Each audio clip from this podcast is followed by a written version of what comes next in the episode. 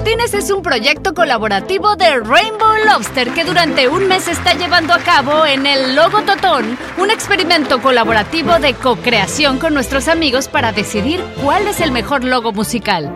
Por eso hoy tendremos el participante número 3 que dice así.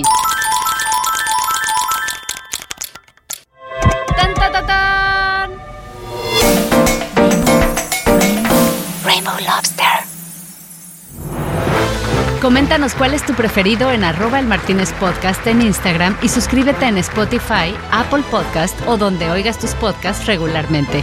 Ah, y también en elmartinez.net, un podcast de nicho de carácter masivo. Raskin es un gran amigo que tuvimos en el episodio 4 de este podcast y decidimos que para entrar en calor vamos a comenzar hoy haciendo público un mensaje de WhatsApp que le envió al pan hablando de nuestra invitada de hoy. Qué tripa, marico. Erika es demasiado de pinga y demasiado malandra. Es como una especie de Saskia. La vas a, amar, Y se van a tripear demasiado. Ya te he hecho algunos cuentos de ella, todos los que tú quieras, pero creo que su, su arco personal y su trayectoria es muy lindo porque es como como de una persona que toma las riendas de su vida. O sea, su- ella va como de sidekick a main character, ¿sabes? Y a hacer el trabajo duro y difícil de descubrirse a sí misma y de entenderse mejor y de conocerse. O sea, el trabajo arrecho de conocerse a uno mismo. Y ella ha sido muy arrecha en, en hacer eso. Y es una malandra, es una echadora de vaina, es bebedora de whisky, weón, seria, weón. Es grosera y mal hablada como nadie, weón.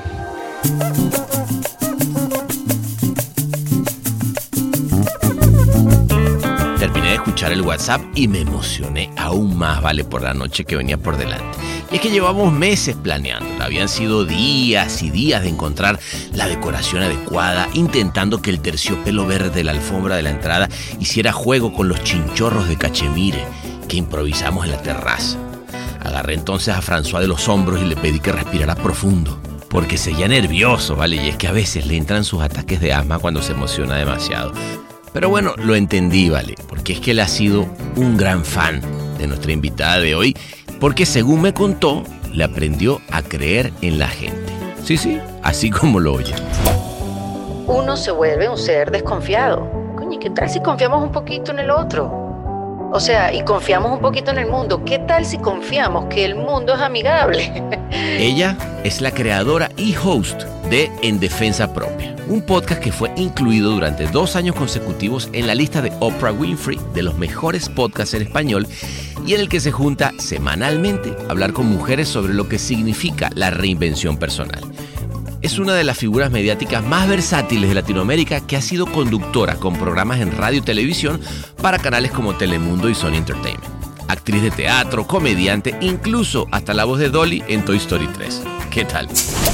Y también quiero recordarte que a pesar de que yo en Venezuela tenía una carrera ya, bueno, de muchos, muchos años, yo siempre tuve que demostrar, siempre me sentí que tenía que demostrar. Bueno, acuérdate, sea que yo empecé en la radio, chama, ¿no? Y a trabajar con Chatén, y Chatén me llevaba una morena, o sea, un tipo único, irrepetible, creativamente, y eh, de alguna manera yo aprendí de Luis, ¿no? Después cuando Luis y yo nos separaron, nos separamos, este, yo tuve que demostrar que yo funcionaba sin él, funcionaba sin él. Esa noche hablamos de la importancia de abrir la conversación del papel de la mujer, no solo entre mujeres. Bueno, y ahora creo que hay que darle espacio también a los hombres. Creo que hoy en día, Sebas, hay una conversación muy interesante de mujeres con mujeres. Eh, pero eh, quizás nos estamos quedando un poco solas en la conversación. ¿Cuál es tu punto de vista? O sea, Sebas, ¿cuál es tu punto de vista? ¿Cómo tú ves a las mujeres ahora? ¿Te sientes incluido? ¿Te excluimos? ¿Tenemos rabia? ¿Tenemos rabia? Pero me dejó clara la importancia de comenzar por entender todo lo que no está bien en un mundo en el que los hombres no necesariamente hemos estado viendo todos los abusos a los que se han enfrentado las mujeres. Lo que sí es que nosotras sí necesitábamos crear esos espacios, sí necesitábamos tener el valor de, de hablar de estos temas que estamos hablando, sí necesitábamos decirle a los hombres cosas que no han estado viendo y lo decimos con diferentes maneras, con rabia, con elegancia, pegando gritos, este, bueno, porque han sido, exacto, han sido muchos, muchos años de abuso, consciente o inconsciente. Dejen de preguntarnos cosas estúpidas. Empiecen a decir lo siento, empiecen a decir perdón, porque aunque tú no hayas hecho nada malo, tú no hayas violado a una mujer y tú no hayas pisoteado a una mujer, tú eres parte de ese género. Entonces comienza a decir primero lo siento, lo siento por mis pares, lo siento por esta gente, por mis amigos, por serme parte y después comencemos la conversación. Me contó también cómo la obra de teatro Cosas Maravillosas que trata de lo que significa tener una madre depresiva, fue una bisagra en su carrera y en su vida. Sí me hizo a mí reflexionar mucho de la vida y recuerdo que esa hora me movía tanto, me movía tanto, Sebas, que yo de verdad que lloraba en todas las funciones. En el año 2018 fue eso. Y es esta niña que a partir de los siete años comienza a hacer una lista de puras cosas maravillosas para demostrarle a su mamá que la vida vale la pena vivirla. Bueno, a mí esa obra me, me fue el comienzo del cambio. Y es que resulta que muchas veces el humor puede llegar a enmascarar lo que realmente hay que cambiar. Pero el humor para mí siempre fue una herramienta, Sebas, para mm, no entrompar una situación, para reírme de la situación y evitarla, para que no doliera, para, ay, prefiero reírme de mí misma que meterme derecho y verlo de frente, donde, donde yo me estaba levantando todas las noches preguntándome qué es lo que quiero hacer para toda mi vida, o sea, quiero, quiero hacer esta televisión que estoy haciendo ahora, quiero hacer esta radio que estoy haciendo ahora. Y, y la respuesta comenzó a ser cada vez más clara y era un no rotundo. No, esto no me llena. Pero eso fue lo que me hizo a mí comenzar a hablar en serio. Quería dejar el humor aparte porque creo que no estaba en ese momento, cuando yo empecé en el 2000, eh, a principios del 19, no estaba en ese momento para reírme, Sebas. Yo estaba de verdad eh, en dolor. Fui a por mí, empecé a hacer terapia y ya cuando estaba en un buen sitio emocional comenzaron otra vez las ideas y vino en defensa propia. Defensa propia. Y bueno, precisamente ese podcast fue un proceso creativo y hasta terapéutico del que aprendió dos que tres cosas que, ojo, me las llevo como buena lección.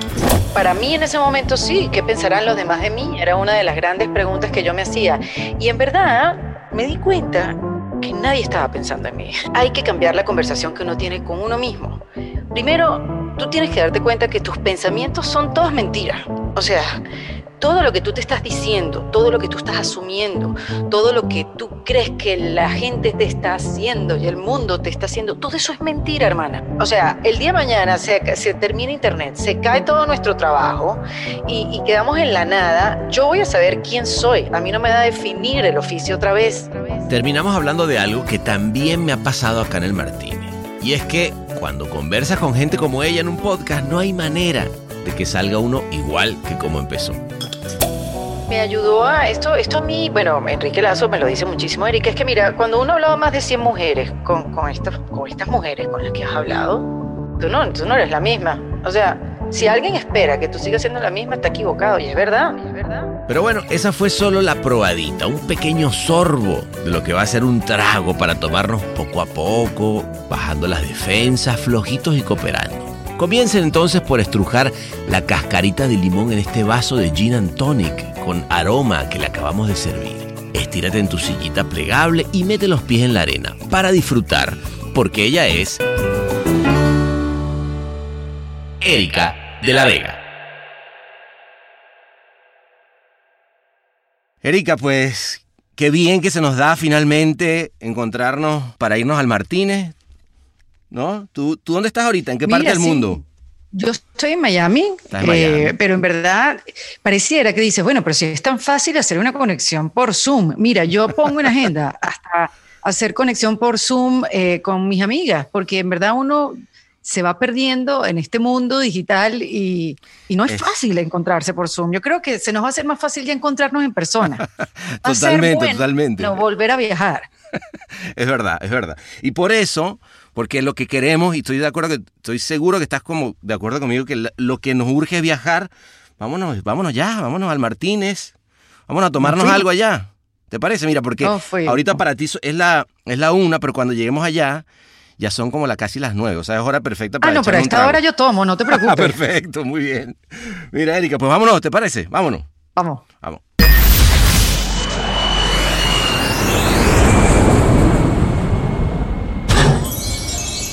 Bienvenidos a El Martínez.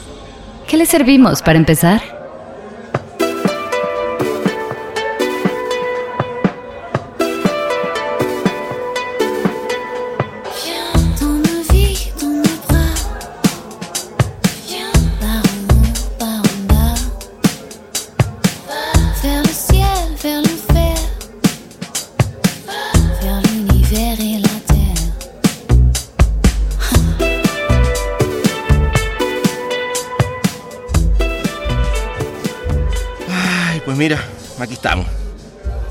Bienvenida, bienvenida a este, a este podcast bar. Mira a tu alrededor.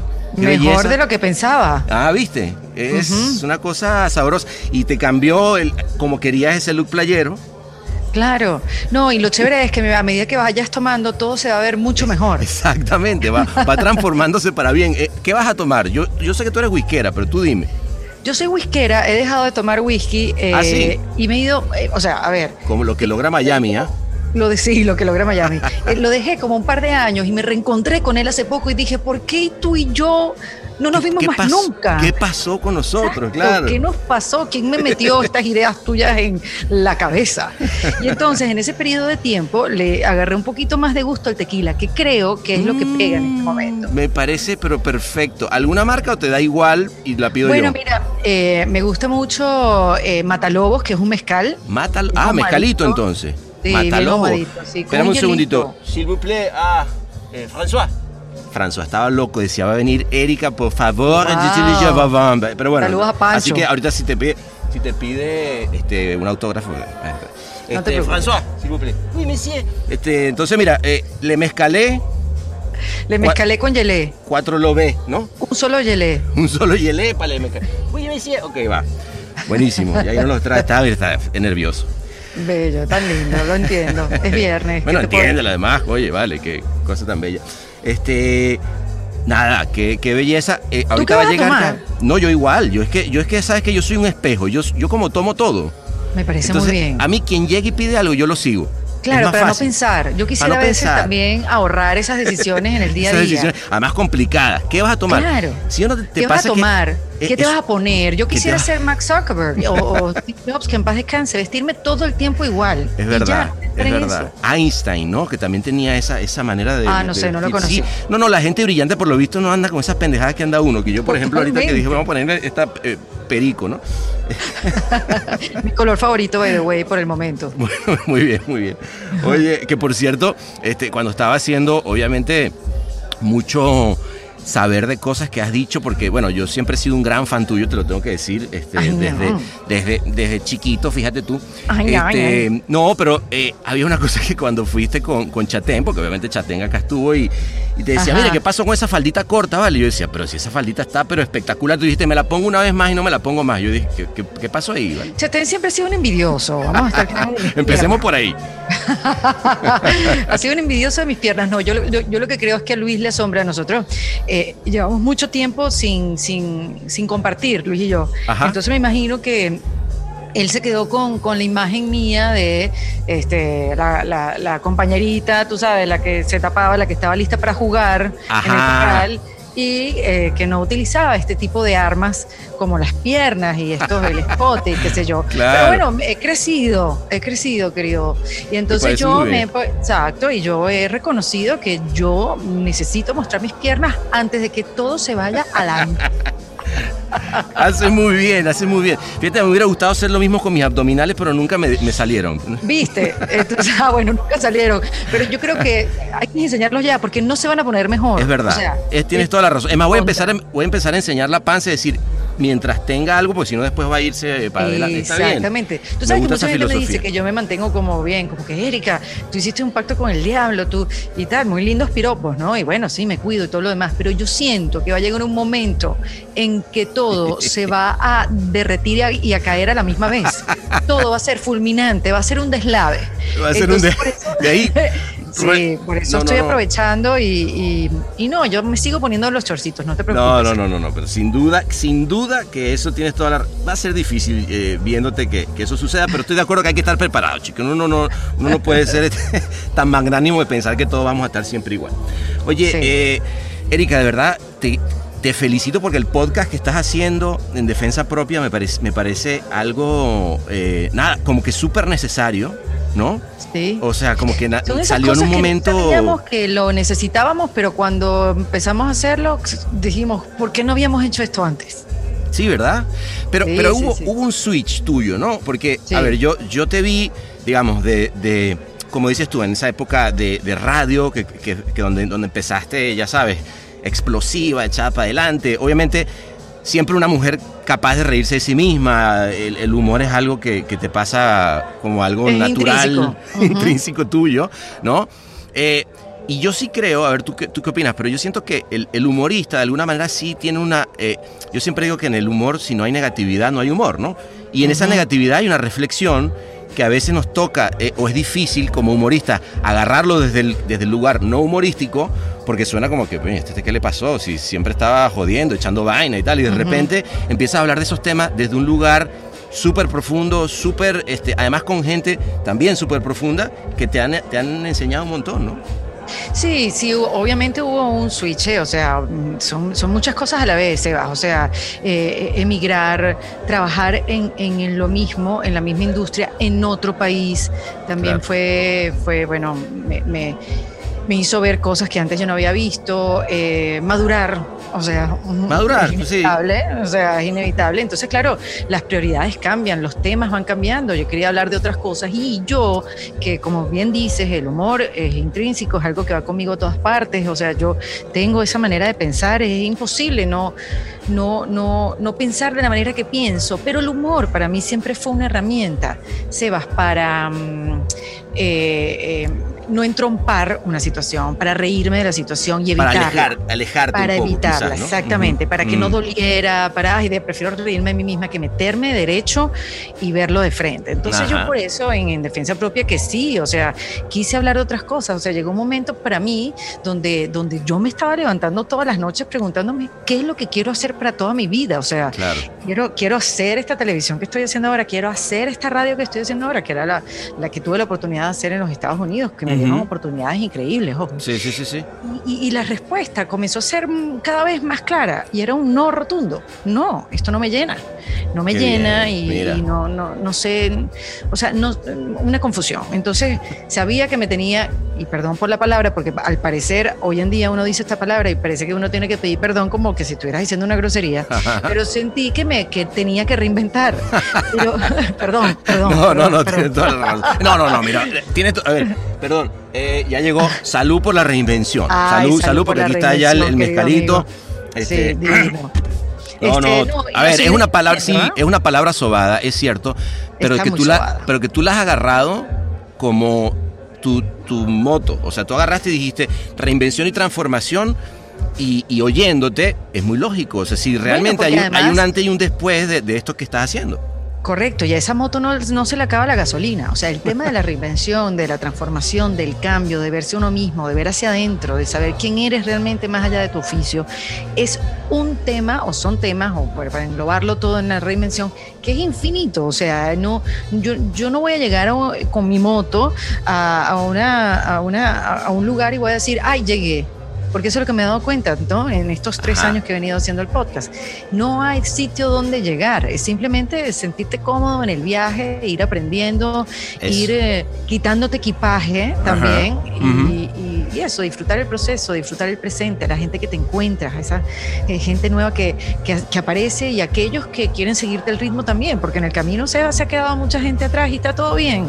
Me acompañaron por momentos de mi vida que han sido muy, muy importantes y hay otros que están a distancia, otros están más cerca, se han montado gente nueva en esa moto y, bueno, muchos otros procesos. Pero eso fue lo que me hizo a mí comenzar a hablar en serio. Quería dejar el humor aparte porque creo que no estaba en ese momento, cuando yo empecé en el 2000, eh, a principios del 19, no estaba en ese momento para reírme, Sebas. Yo estaba ah, de verdad... Eh, en dolor, en dolor de ah. cómo yo hacía para mm, juntar a, la Erika que estaba haciendo reír a la gente con stand-up y todo lo demás, pero la Erika que estaba dentro buscándose una nueva identidad, un nuevo camino, una, una, nueva voz y que estaba confundida, que no ha sido fácil conseguirla, pero que poco a poco me he podido sentir cómoda y que ha sido, ojo, un camino, no sé, largo o corto, a veces lo veo muy largo, a veces lo veo también muy corto, no pero que, sí me ha dado mucha revelaciones y, y, he sido más eh, compasiva conmigo misma. Yo te quiero decir, yo, yo sigo siendo explosiva, sigo teniendo fuego, me siguen indignando las mismas cosas. Tengo negatividad,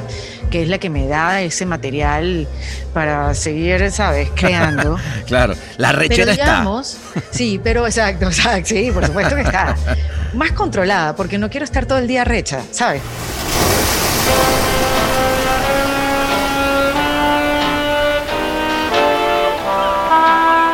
Martínez. podcast de edición ilimitada.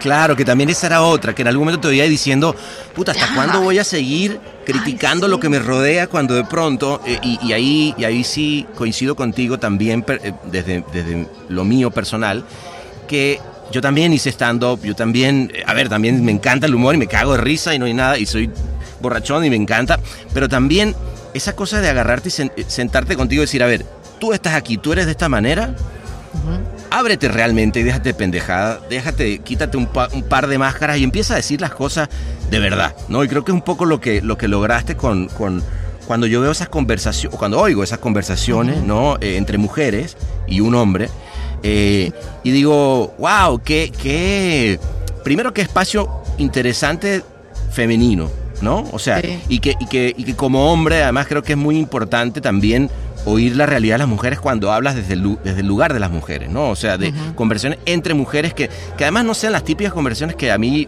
honestamente, me dan un poco de flojera de...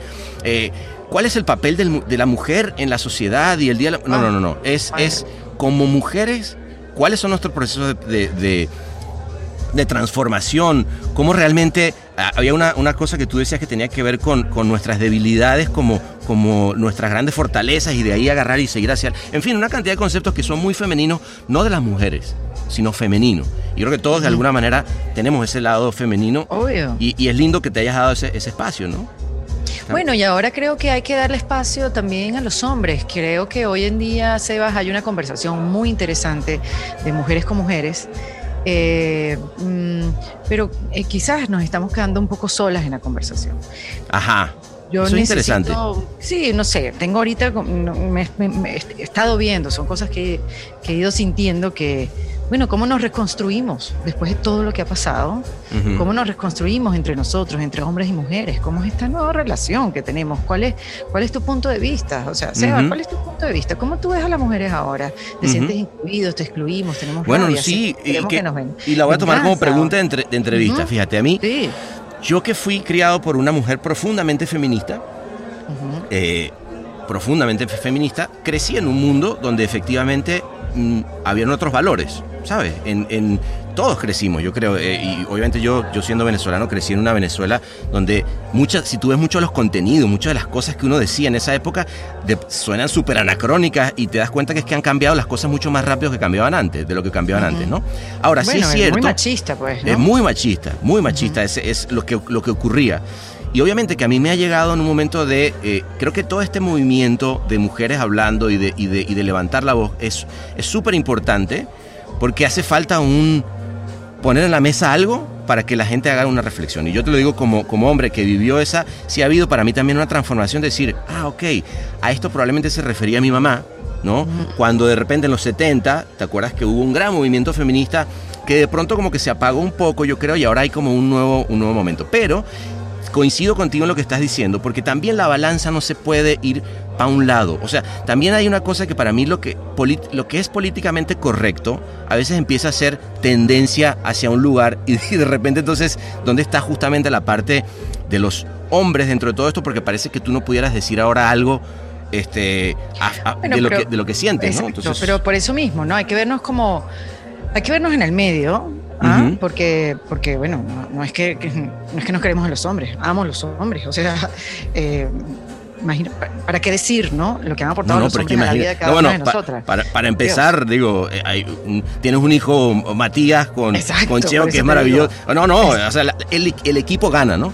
Sí, lo que sí es que nosotros sí necesitábamos crear esos espacios, sí necesitábamos tener el valor de, hablar de estos temas que estamos hablando, sí necesitábamos decirle a los hombres cosas que no han estado viendo y lo decimos con diferentes maneras, con rabia, con elegancia, pegando gritos. con este, protestas en las calles también, válido. Han sido muchos, muchos años de abuso, consciente o inconsciente. Mira, ayer yo vi el show de Chelsea, Chelsea Handler y ella le decía, coño, o sea, dejen de preguntarnos cosas estúpidas. Empiecen a decir lo siento, empiecen a decir perdón, porque aunque tú no hayas hecho nada malo, tú no hayas violado a una mujer y tú no hayas pisoteado a una mujer, tú eres parte de ese género. Entonces comienza a decir primero lo siento, lo siento por mis pares, lo siento por esta gente, por mis amigos, por serme parte Claro. y después comencemos la conversación. Y está Por bueno porque lo siento es, Bien. estoy involucrado con la conversación. No me, y, no me, y- y no asumo es que- mi culpa, Claro. porque quizás tú no, tú no fuiste un violador ni abusaste, pero fuiste parte de una conversación donde había un abuso emocional a la mujer. Mira esa faldita, mira, este, está buena, bueno, está buena para cogerte. Pero, Ujú, o sea, ujú. eh, eh, perdón, hemos lidiado con todo eso. Ojo, Total. ojo, eso nos. Bueno, a ver, yo, yo no tengo ahora un resentimiento con los hombres por eso, pero sí lo puedo ver ahora muchísimo más claro. Desde otro lugar, pero que, que también te, seguramente a ti también te pasó, ¿no? O sea, porque no solamente es un tema de hombre, creo que todos, hombres y mujeres, ha habido un- el cambio de conversación nos, nos arropa a todos y de repente tú misma te puedes haber visto en el pasado teniendo ese mismo punto de vista, a veces machista, ¿no? Entonces sí, a ver, por, por eso Totalmente. te digo que a mí eso me pareció bien, me, me gustó y me parece que está bueno que además el capítulo en el que, que trajiste a un hombre que, que viene a hablar de mindfulness, de, de la aquí y el ahora, de, de cosas que, que uno hubiera, yo hubiera pensado, o pensaba yo cuando, cuando, vi ese cuando oí ese capítulo, y dije, bueno, a ver, ¿cuál es el giro, no? Después de haber hablado tanto tiempo con mujeres sobre temas, ¿no? Con el kit de emergencia en, en- pandemia, etcétera. Y uno pensaría que el tema es el que estamos hablando ahora, pero no, es más bien alguien experto en su ramo hablando de algo tan importante como estar aquí y ahora, eh, entender la importancia de- del, no sé, hasta de meditación, si quieres verlo, porque es... No, no, no, y habló del ego, habló del ego Claro. y de esa diferencia de por qué las mujeres creemos que no merecemos y los hombres sí, o sea, ¿cómo, Ujú. ¿qué, pa- qué nos pasa? ¿Qué, qué, qué tenemos que terminar de aprender las mujeres y qué tenemos que terminar de aprender los hombres? Y, y, y hablamos un poco también de, del hombre consciente, que eso, que eso tenemos que ir a por ellos, tenemos que ir, así como Ujú. las mujeres, estamos en un despertar y estamos en, un, eh, en una solidaridad y en vamos a juntarnos todas porque juntas tenemos más fuerza y podemos abrirnos los ojos y abrir nuestro corazón y, y diseñar la vida que queremos y, y- y- tener a las personas que queremos a nuestro lado y no tener que estar con la gente que no queremos por alguna u otra razón. Este, también eh, eh, es lindo poder también abrir el camino a ese hombre consciente, al que ha Ujú. despertado, al que se ha dado cuenta, al que ha cambiado su lenguaje, el que, el que llora y no le importa, el que dice te amo Claro, primero, claro. el, el que te acompaña y está presente y no está buscando una solución porque es el macho, sino, bueno, aquí estoy al lado tuyo, o sea, aquí, aquí no pasa nada. El que te deje brillar, el que te deje brillar y no se sienta minimizado. Exacto. Bueno, eso, eso- es, puta, eso es, es- sí, duro. eso es un ¿Cuántas mujeres? Gran tema. Uf, ¿cuántas mujeres no han apagado su llama para que el otro que está al lado no se sienta incómoda? A ti te debe haber pasado mucho eso, ¿no? Siendo una, una mujer que ha logrado tantas cosas que se ha propuesto y tal, te ha pasado, me imagino. A mí ¿no? me ha en pasado, en pareja. no mucho, no mucho, pero obviamente me ha pasado. Este, eh, bueno, gracias a Dios, eh, el papá de Matías, la relación que tuve por muchos, muchos años, era el primero que creía en mí y fue el que me ayudó a, a hacer eh, Erika Tipons, eh, mi página Claro. web. y No, bueno, que no, no, no creo que, no sí. creo que tuvieras un hijo con alguien que, no- que tuviera ese problema, ¿no? Pero Bueno, quiero decir, mira, uno mete su pata. por eso es verdad, eso es verdad. No siempre, no siempre todo es color. Mi amor, uno puede ser muy inteligente en el trabajo y muy bruto en el amor. Tienes toda la razón, tienes toda la razón. Oye, que, que, que por cierto, ahorita que hablamos de, de esto de ser, de ser mamá, que, que eh, asumo, a mí, para mí, ser papá ha sido todo un trip. Este, soy papá de, de dos enanos de, de 11 Ay, y qué 14. chévere. 11 y que- 14. 11 y estás 14, loco. imagínate ¿Qué- tú. ¿Qué edades son esas? Dios Una guarde, cosa loquísima. Bueno, pero tú, el, el tuyo, Matías, que tiene como 12, una cosa es 12. bueno, 12, estamos- por eso te lo digo con con conciencia. Sabemos de, de- qué estamos hablando, ¿no? Ese, ese Qué momento fuerte. extraño en el que hay que tocar la puerta antes de entrar. Sí, sí, sí, increíble. Y, y venir y, y- y- y mira, y perfeccionar el arte de hacerse el pendejo. Eso es así, hola mi amor, ¿cómo está? Bien, mi vida, Yeah, mira. hambrita. Eh, o sea, pasas a ignorar tantas cosas que, Claro, o sea, eh. Y este sabes que le acaba de salir pelos en los yo. huevos y dices, Dios mío. Exacto. Es muy difícil y yo, ¿viste? yo creo que es solo el principio.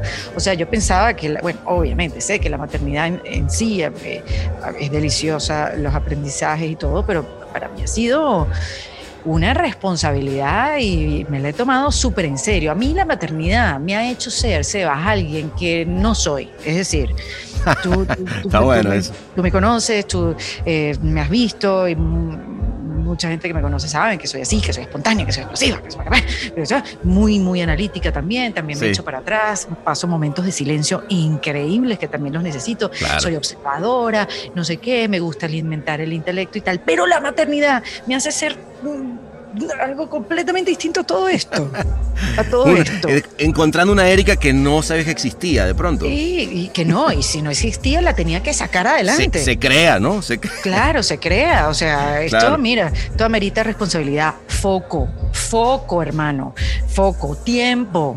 Abrir espacio en una agenda, dedicar tiempo, amor, darte cuenta de los errores, de las cosas que hace. O sea, eh, a mí me ha exigido mucho, entonces por eso te digo, amo ser como soy, pero a mí la maternidad me ha dado como una vuelta durante estos 12 años que sigo aprendiendo, que me exige mucho. Y, bueno, he aprendido muchísimas otras cosas y he aprendido lo principal, si yo no lo hago, no lo hace más nadie. El Martínez, pura sabrosura tropical con acento franchute.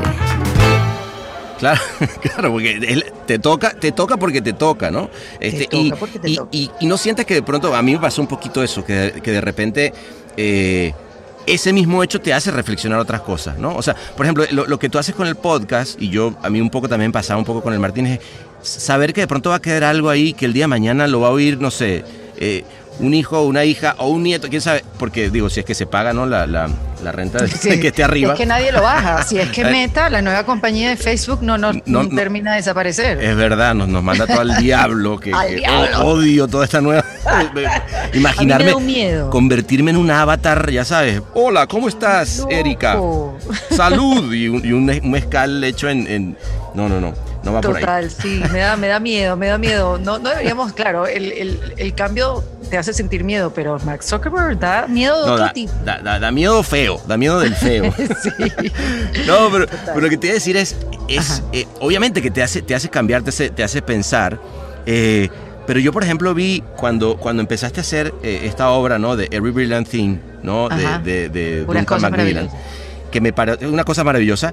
Eh, qué papel, o sea, digamos, qué, qué, obra, ¿no? Donde tienes a una, a una mamá que si quiere suicidar con un niño de 7 años y luego él ya de adolescente, un poco en esta misma edad de la que estamos hablando, tiene que hacerle ver las 100 cosas o, hacerse ver las 100 cosas por las que vale la pena vivir.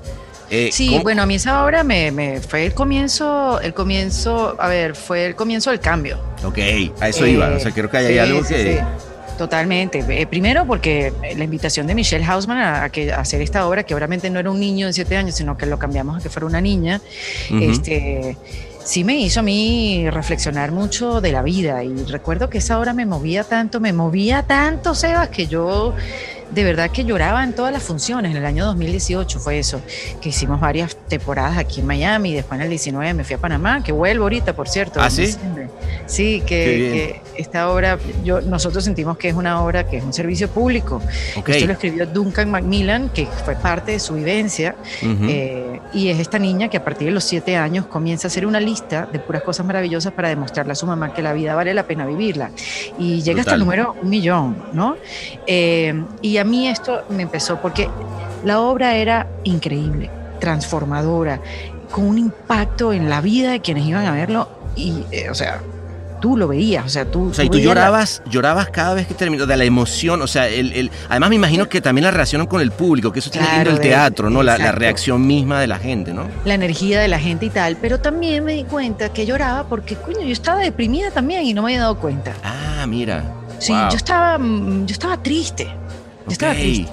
Y, tenía síntomas de depresión. Vamos a ponerlo realmente. Tenía síntomas de depresión y tú mismo, y, claro, generalmente quien vive la depresión, te lo digo habiendo tenido una mamá eh, depresiva, tú, no, tú no estás diciendo, ah, claro, que estoy deprimido. O sea, necesitas de pronto al, algo o alguien que te haga darte cuenta que, hey, guess what, esto no es normal lo que te está pasando. Total, yo, yo, empecé a darme cuenta que, que, habían cosas que no estaban bien. O sea, comenzó una conversación conmigo misma mm, súper incómoda, agresiva, eh, o sea, escalofriante. O sea, eh, la conversación que yo tenía conmigo misma era de desacreditarme, de... ah, sí, mira tú. De, de, autosabotearte o, o qué. O sea, como que tú lo que hiciste antes, Erika, porque bueno, claro, el proceso de emigrar y todo lo demás y todo lo que vas viviendo se te va metiendo por los poros y bueno, después que te das cuenta que...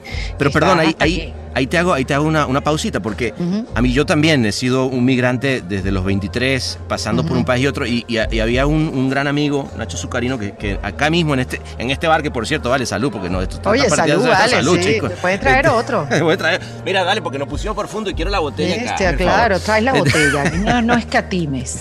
Y él hablaba del síndrome del impostor, ¿no? Ajá. Este, eh, y, y yo sí siento que, claro, cuando tú sales de tu zona de confort, ¿no? Yo siempre soy, soy Mm. a mí mi, mi gran moto es eh, el confort es el enemigo, ¿no? O sea, la, la- la comodidad es el enemigo. Salir de tu país es salir de una comodidad, de, de ser reconocida en tu caso, de ser, de tener una, una plataforma que te permitía estar de alguna manera sabiendo que puedes estar tranquila, ¿no? Y de repente acá es empezar a demostrar, eh, gente que no te conoce, hay, hay toda una cantidad que seguramente Mella, quiero pensar, ah, digo, y ya tú me contarás si eso fue así, eh, esa, esa, a veces hasta la autoestima. A mí me pasa, ¿no? Incluso habiendo sabido ajá. en ese proceso de transformación de decir hacia dónde va y, y realmente crees que lo voy a lograr. Eh, sí, obvio. Ahora, primero, quiero aclarar, Sebas, que yo siempre he sido una persona que también se ha retado mucho y me siento cómoda en la incomodidad. Yo me acostumbré a ser así. Y también Ok. quiero recordarte que a pesar de que yo en Venezuela tenía una carrera ya, bueno, de muchos, muchos años, yo siempre tuve que demostrar, siempre Claro. me sentí Está, que tenía tenías que ese, demostrar. Claro, ok. Siempre, siempre. ¿Y eso Este, por qué, Erika? ¿Pero era algo, era algo porque- tuyo o tú sientes que por las posiciones o, o las oportunidades que estabas haciendo de trabajo tenías esa... Bueno, acuérdate, sea que yo empecé en la radio, chama, ¿no? Y a trabajar con Chatén, y Chatén me llevaba una morena, o sea, un tipo único, irrepetible, creativamente, y eh, de alguna manera yo aprendí de Luis, ¿no? A, a trabajar con la comedia, a crear mi propio camino, a no esperar que nadie hiciera el camino sino yo. Y él me impulsó a todo eso. Entonces, después cuando Luis y yo nos separaron o nos separamos, este, yo tuve que demostrar que yo funcionaba sin él. O sea, y Mm. perdóname, pero en ese Ok. momento yo lo disfrutaba mucho, pero tú te pones a verlo hacia atrás y mm, yo sí tuve que, de, de que darle durísimo. O sea, eh, hacía un programa que se llamaba Diente por Diente, seguía haciendo Ni tan tarde con él para Puma TV, después que nos votaron de Televen. Hacía Ujú. radio todos los días en 92.9. Habían días que yo no tenía ni voz, pero no me importaba. Wow. El jengibre traía la voz atrás. Claro. Estaba joven y gozaba. Ah, y, bueno, eh, tenía con ese energía. cuero así de vamos, vamos, vamos. Así mismo, tenía eso. ¿A quién, hay que, para dar y ¿A más. quién hay que matar? Claro. Sí, y, y, y después cuando me separé de él en la radio, entonces demostrar que yo sí podía hacer un programa con otra mujer, que era Ana María Simón. Claro. Una demostradera todo el tiempo. Todo o el sea, tiempo, después hice mi late show, show y off. tenía que demostrar también que en Erika Tiponce, también yo tenía que demostrar que eso iba a funcionar. Claro. Eh, ojo. Me divertí muchísimo en el camino. Esto no es para que después, ay, pobrecita yo.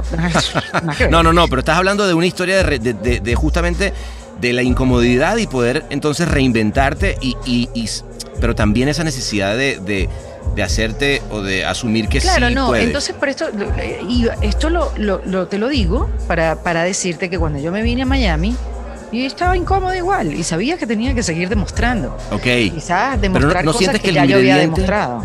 pero el ingrediente de, de otro mercado, otra gente, A bueno, encantó ahora es como que te sube ahora la, la, el- la barrera, ¿no? El- el- Eso para mí fue bien. un súper reto. Y mira, Sebas, y sin ningún tipo de complejo, empecé a tomar las pequeñas oportunidades. Imagínate que eh, la primera oportunidad que yo tuve en Telemundo fue este, eh, llevar el contenido digital de un programa que se llamaba Yo Soy el Artista, cuya host era Lucerito y el panel de jurado era Luis Fonsi, Olga Tañón y Boris Izaguirre. y yo estaba en backstage eh, encargada de llevar lo que pasaba con los, con los participantes y esa no es que salía en Telemundo en una pantalla, eso salía en internet, Es digital. en digital. Espérate, yo venía a Venezuela a hacer mi late show en horario Y estabas, y con- haciendo el contenido digital de un show digital y quitada la pena. Exacto. Pero, pero, Pero está bueno eso que dices que, que para ti no, que eso no haya significado un...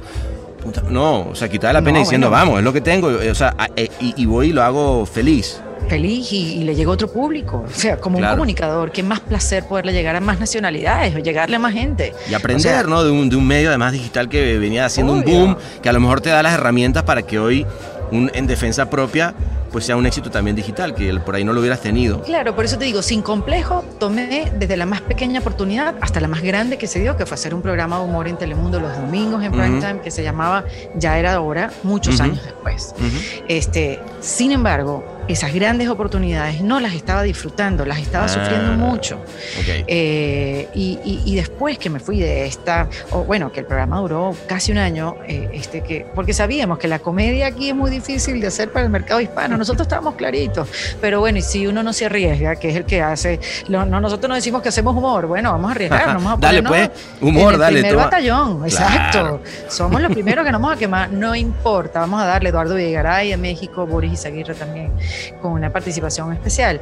Y, bueno, y cuando se terminó y, vi las, las, oportunidades que habían, me sinceré conmigo misma y, reconocer, Sebas, que ya lo que estaba haciendo o lo que me tocaba hacer eh, next, no me lo estaba disfrutando, fue difícil reconocer que lo que siempre yo he hecho ya no me gustaba. Mm. Importantísimo, ¿no? Sí, comencé a hacer teatro y también me sentía como que, que fracaso, o sea, después de hacer tantos programas de televisión. Ah, para ti lo sentías como, ay, ahora ya di, un paso atrás. Obra. Exacto, sí, porque ya stand-up ya yo venía haciendo y, y, stand-up me da otra mecha, me da una adrenalina y yo veía el stand-up y sigo viendo el stand-up como eh, mi momento más eh, estelar eh, en mi vida, ¿Ah, mi momento más de expansión, mi momento más de luz es haciendo stand-up. Por eso eso nunca lo disminuí. Pero después haciendo esta obra de teatro que era tan poderosa, decía, mira, esta era mi conversación.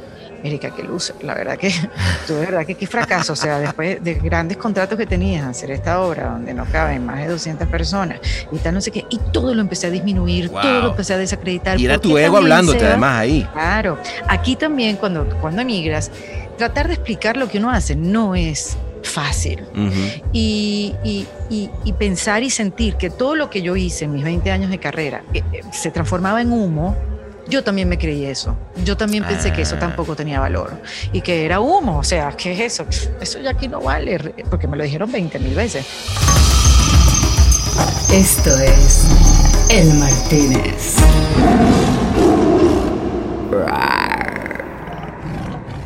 Claro, porque creer creer en lo que te dice alguien cuando, perdón, y ahí te, interrumpo porque lo que probablemente te diste cuenta luego, no sé, quiero pensar que sí, es que la audiencia que te había seguido y, la gente que al final del día cree en ti, le gusta oírte, sigue estando ahí.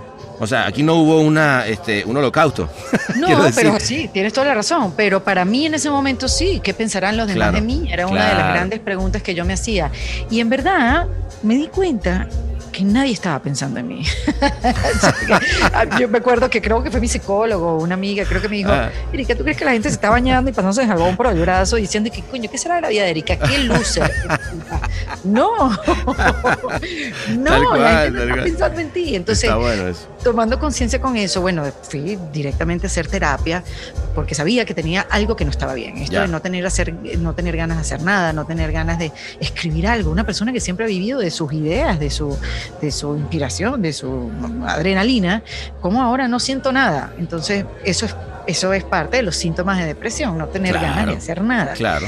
Entonces, fui a por mí, empecé a hacer terapia y ya cuando estaba en un buen sitio emocional, comenzaron otra vez las ideas y vino en defensa propia. Wow. Dije, bueno, voy a hablar de esto.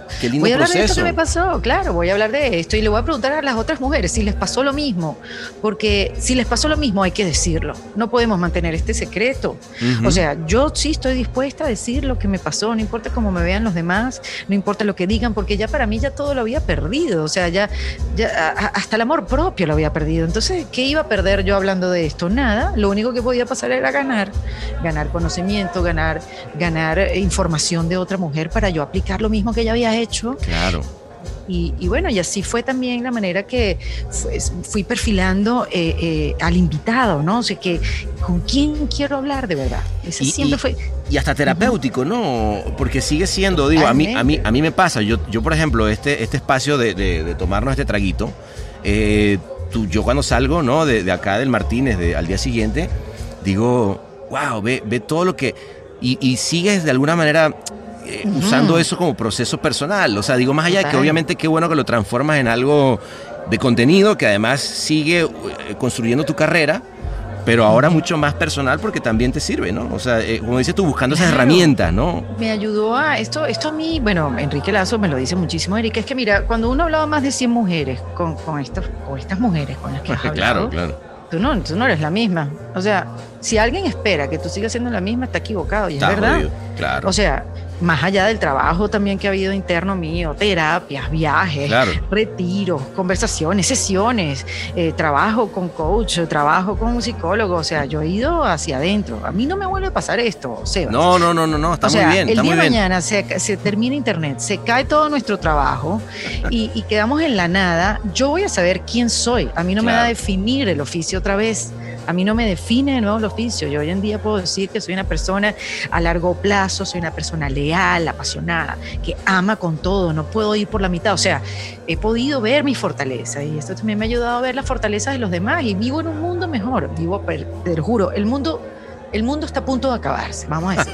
El mundo eh, eh, Claro. está, eh, la- es una desgracia, el mundo, estamos de acuerdo, pero yo he podido vivir en un mundo mejor gracias al cambio de, de creencias y de conversaciones que tengo conmigo misma y de hábitos también. Entonces, sí, sí, sí, sí sé que puedo estar hasta un mejor y que sigo trabajando por eso. Lo que pasa es que, claro, toda esta información a veces abruma y Abruma, entiendo y me lo dicen muchas las mujeres. Me dicen como que, Erika, yo voy poco a poco, porque es que ya Aguanta, yo no sé aguanta, ni- aguántame, tú, tú, tú vienes en un tren ya. Exacto, yo no sé ni qué terapia hacer porque no sé qué es bueno para mí. Claro, Entonces, claro. bueno, que, A ver, pero, que pero, eso, pero eso es interesante, este, eso que estás diciendo.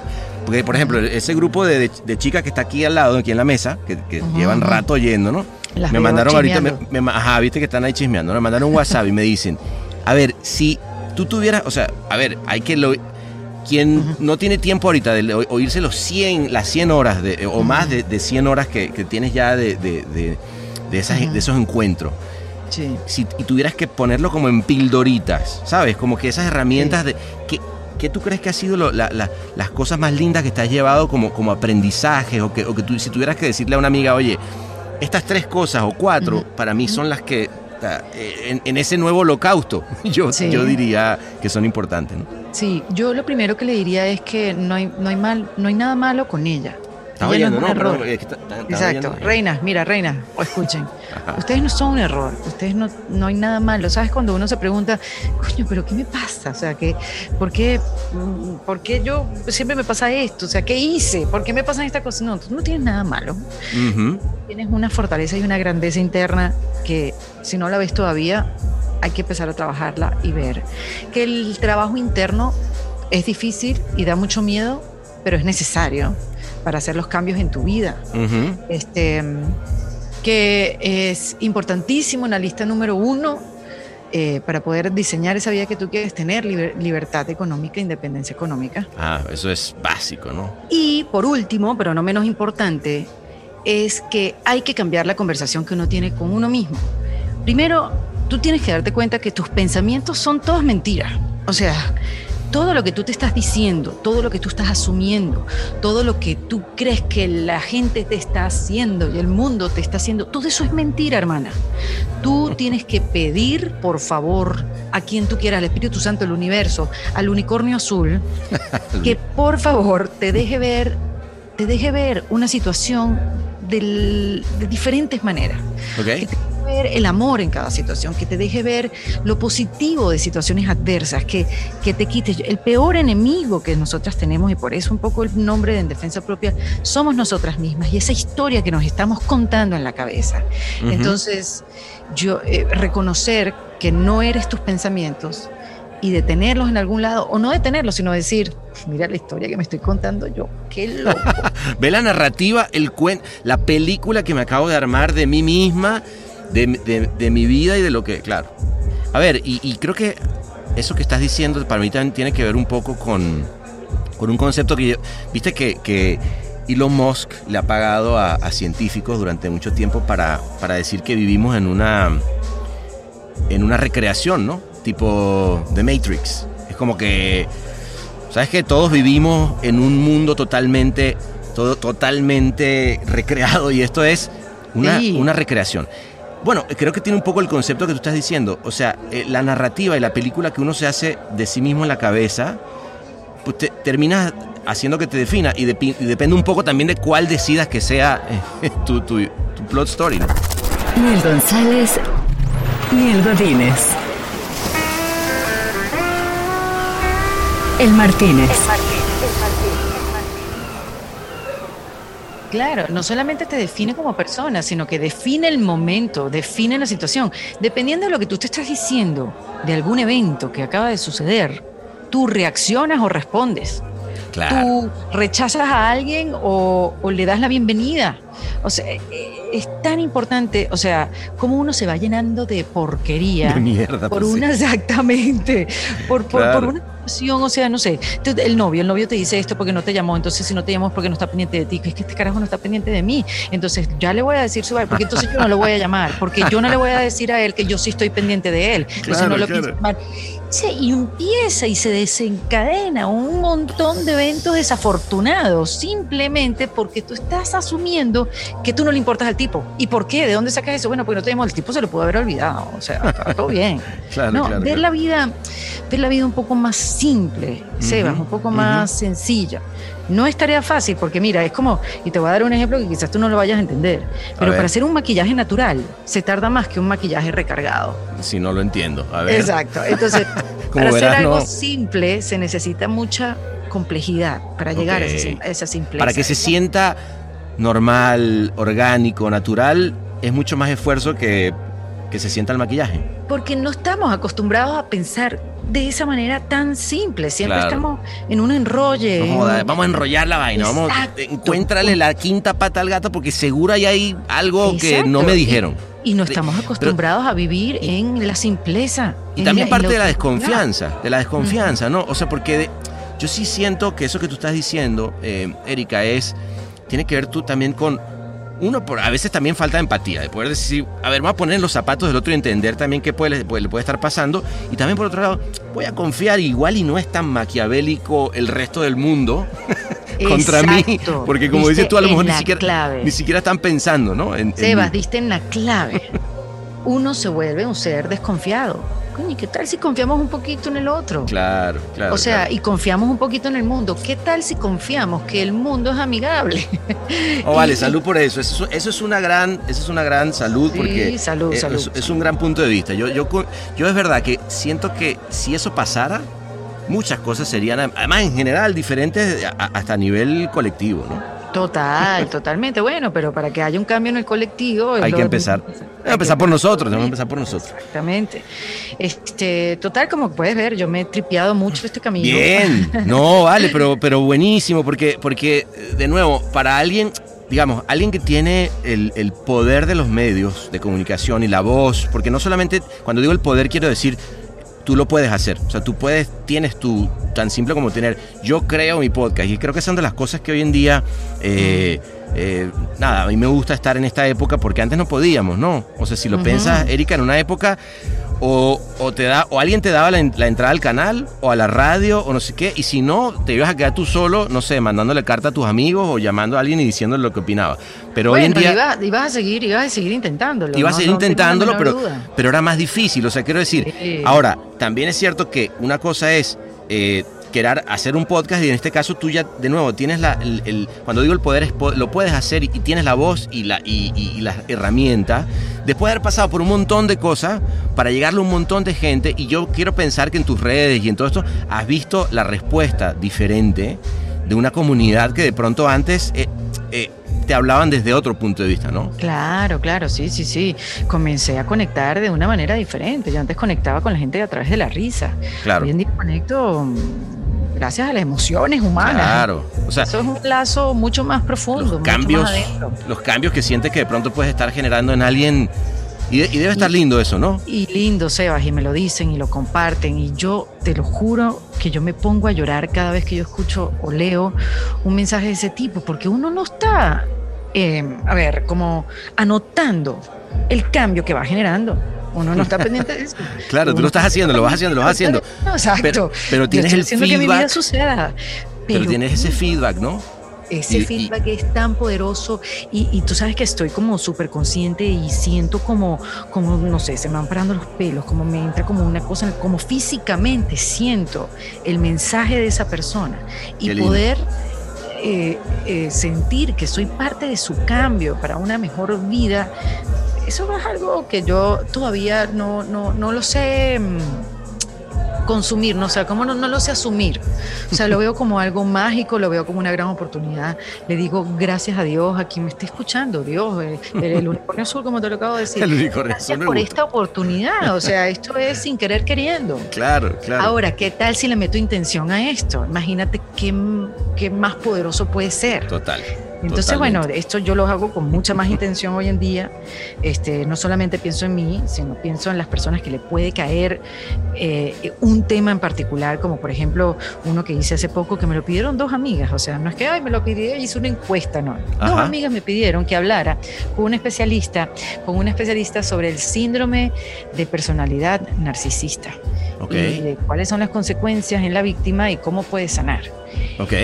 Y, y voy, fui a buscarla y eso le ha abierto los ojos a muchísima gente, porque es como, como me dice la experta que se llama Meredith, eso es una epidemia invisible, pero lo que te quiero decir con este, con este ejemplo que te acabo de poner es que, bueno, de repente a mí es algo que no me ha pasado, pero a otra gente sí, entonces vamos a explorar el, el- el tema para darles las herramientas a ustedes. De repente yo hasta veo cosas también que no había visto. Claro. Entonces, es como un trabajo ya en conjunto. Me recomiendan mujeres, me recomiendan historias. Eh, hay como un trabajo, eh, Sebas, como colectivo. Mira, conecté con esta señora de México, ya quiero que hables con ella porque ella ya, ya me dijo que sí. Claro, y se va, y se va armando esa red. Y, Es y- una y- y red, te dan, y te dan entonces, que además eso a mí me, me parece que es lindo como tú lo has planteado también, es, a ver, estamos, y además una comunidad donde estamos todos juntos o todas juntas también, y, de repente yo te doy y ustedes me cuentan. Yo de verdad que, que, eh, insisto, para mí, y como empecé diciéndote que, que- qué linda transformación, qué lindo, qué lindo ese, ese cambio. Eh, quiero pensar que ahora cuando, cuando te levantas todos los días, este, sientes que lo que el la motivación va desde otro lugar y, y- y que por ahí es mucho más, este, más interesante. Sí, Así la que- motivación viene de otro lugar, el ritmo es distinto, no Claro. estoy eso como más consciente de la velocidad porque no me quiero desconectar mucho porque es muy fácil desconectarse, o sea, es muy fácil ir en automático, ser achiever y ir logrando, logrando, logradora, logradora, logradora, lo logro, lo logro, lo logro, me siento, me siento cómoda, que lo he hecho, sí, qué maravilla estar ahí, lo logro, lo logro, lo logro, entonces trato de hacer bastante pausa para poder ver las cosas, para poderlas reflexionar y para poderlas asimilar y, y las como integrando, porque Claro. de nada vale que uno esté escuchando todas estas conversaciones y no integres lo que vas aprendiendo a tu Claro, vida, a tu di- diariamente. Y como, y dices tú, que además te transforma. ¿no? Y, y- Exactamente. y ahora entiendo, fíjate, ahora termino de entender. Y, es como va a empezar este programa, porque ya le pedí permiso a Marcel, que es un gran amigo en común. Y tú tienes que oír, y tú tienes que oír, y no te la voy a, no te la voy a poner, sino para que lo oigas cuando, cuando esté este capítulo que estamos grabando, ¿no? Eh, François, Ah, sí, perfecto. Estamos grabando. Este, no. eh, de, de justamente de lo que significa eh, ver- verte transformar. Así que bueno, está llegando acá Marcel. Las chicas me Ah, dijeron, la- las de la mesa, y hay otras más que, No que quieren que no. que- no, está aquí, está aquí. Entonces vamos a armar la mesa completa, pero eso va a ser fuera de, fuera de, de- de la grabación para que nos terminemos de hablar las. Para poder decir decimos- groserías como como. México, Claro, la vaina como son, chicas. ¿eh? De verdad que mil gracias por este, por este espacio. Me encantó oírte este, toda esa eh, cabeza y corazón llevada hacia adelante. Y, y bueno, para adelante, ¿no? Un beso, Seba. Gracias por el espacio y la paciencia. Y No, a no, mí no. me las conversaciones porque mm, descubro más cosas de mí, de la otra persona, y es eso como dices tú, es terapéutico. Y bueno, ha sido un placer. La próxima, bueno, no, vamos a seguir y terminamos la botella. Besos. Terminemos la botella. Eh, Marcel, ahí vamos. va- Ok, va. Exacto.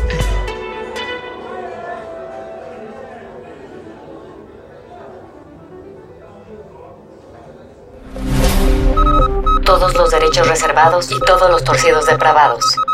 El Martínez.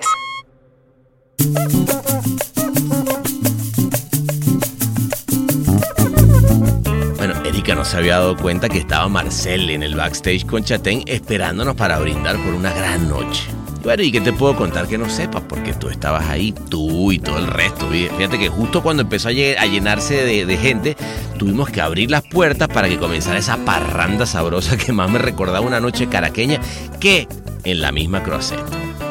De pronto Erika decidió pararse, echar un palomazo de stand-up como que diciendo que también vale la pena, vale seguirnos riendo, porque mientras más profundos, más risueños. Y así fue que un pedacito de su nuevo show inundó ese escenario. Y ese nuevo show que se llama Tú no sabes quién soy yo.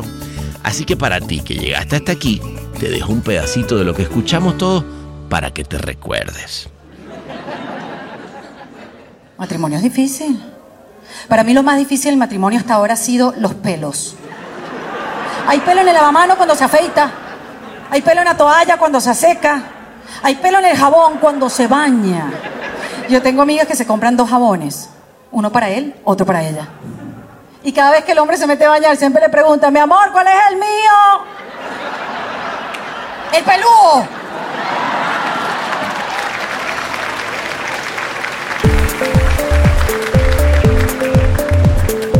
Martínez es mezclado y musicalizado por el mixer Ahmed Cosío en Ciudad de México. Locución de la voz Marley Figueroa desde LA. Escrito por Sebastián Arrechedera. Una producción colaborativa de Rainbow Lobster.